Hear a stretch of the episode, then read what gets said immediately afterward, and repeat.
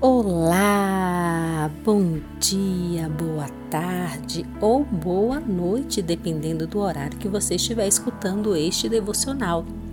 Tudo bem com vocês?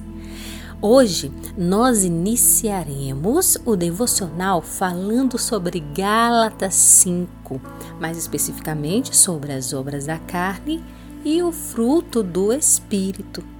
O nosso tema de hoje está em Gálatas, capítulo 5, versículos 19 ao 21, que diz assim: Porque as obras da carne são manifestas, as quais são adultério, fornicação, impureza, lascívia, idolatria, feitiçaria, inimizades, porfias, ciúmes, iras, pelejas, dissensões, heresias, invejas, homicídios, bebedices, glutonarias e coisas semelhantes a estas, acerca das quais vos declaro, como já antes vos disse, que os que cometem tais coisas não herdarão o reino de Deus.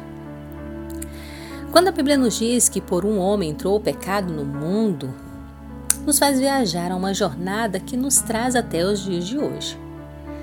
Quantas coisas mudaram, não é mesmo?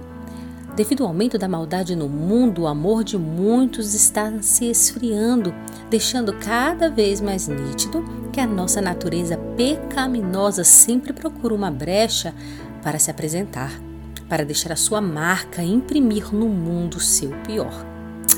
Ah, se não fosse o amor e a misericórdia de Deus, onde estaríamos? Hoje nós começamos o devocional sobre Gálatas 5, onde o apóstolo Paulo nos fala sobre as obras da carne e o fruto do Espírito. Quando escreveu é, aos Gálatas, seu propósito era instruir os cristãos daquela região sobre a justificação exclusiva e absoluta em Jesus Cristo. Os cristãos daquela região, apesar de crerem que Jesus era o Messias, eles acreditavam também que precisavam cumprir alguns rituais mosaicos para serem salvos.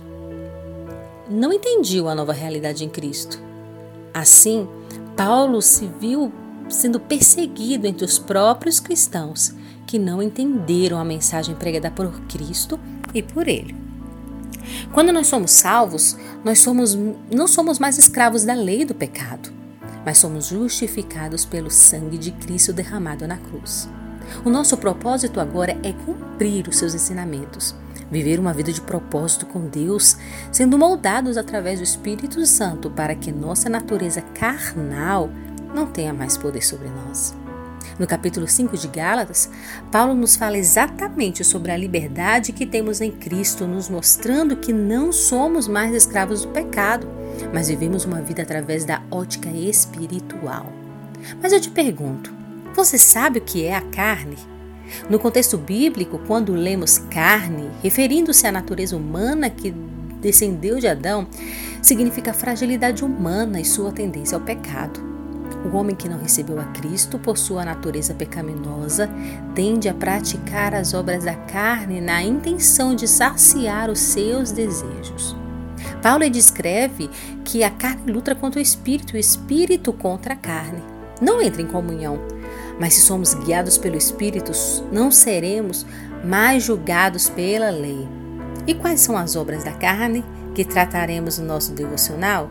Aquelas que nós lemos lá em Gálatas 5, no versículo 19 em diante. Amém? Amanhã nós falaremos sobre o adultério, o que é, suas consequências e como nós oramos em relação a essa situação. Eu espero que você esteja animado para começarmos este devocional e te espero amanhã, ok?